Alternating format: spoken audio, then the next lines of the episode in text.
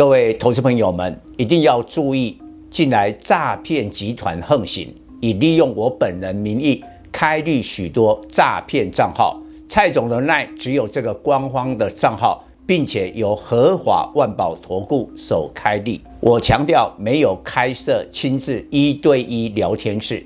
没有技术班教学，没有互委托下单，没有港股、美股及任何衍生性金融商品交易。近年来也没有出书准备。只要看到任何利用蔡总肖像开立的粉丝团，要求做出上述的行为，就是诈骗集团。粉丝们看到一定要帮我们检举，共同抵制。感谢大家。各位粉丝朋友，大家好，我是蔡明彰，现在是礼拜五盘后的分析。礼拜四的盘后就预告今天一万五千点的震荡。那金元双雄在礼拜四的黑 K 之后，今天跌了，所以大盘小跌四十二点，收在一四九七零，跌破了一万五。不过本周的周线还是大涨一百九十二点，这是连五红。我们判断下个礼拜，当然第一个要先看今天礼拜五晚上美国的非农就业报告，希望不要有变化，不要有变数。然后呢，这个盘面呢告诉我们，一万五千点之后，短期内或许还有空间，但是会震荡。然后呢，再急涨的可能性不大，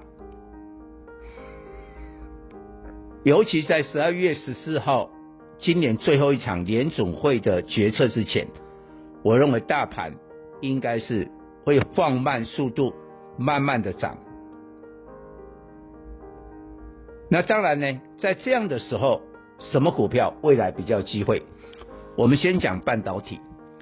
这个礼拜的三专题，蔡总有跟各位讲过，从今年一月的高点到十月的最低点，半导体呢跌掉了四十六趴，大盘大概同一个时间跌三十二趴，所以半导体今年的的确是跌深，所以跌深之后，从一二六二九的底部之后的反弹，半导体涨得凶，但是从十月到现在，半导体指数也反弹了三十几趴。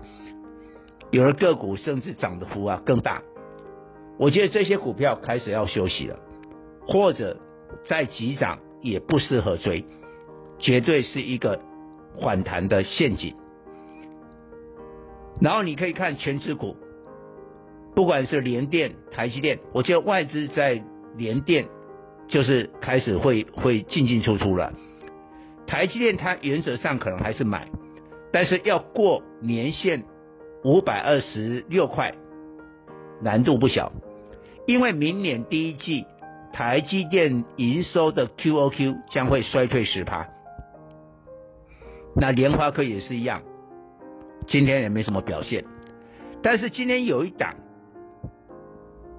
矽力 KY 前股王，它涨停板了，它从分拆之后一路跌嘛，那为什么？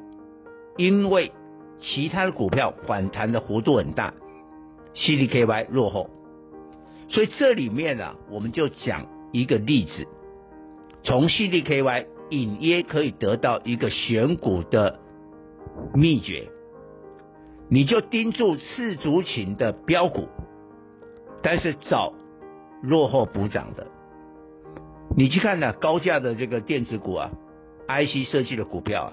创意啦，四星 KY 啦，这一波已经都涨很多了，但是矽力 KY 就涨得少嘛。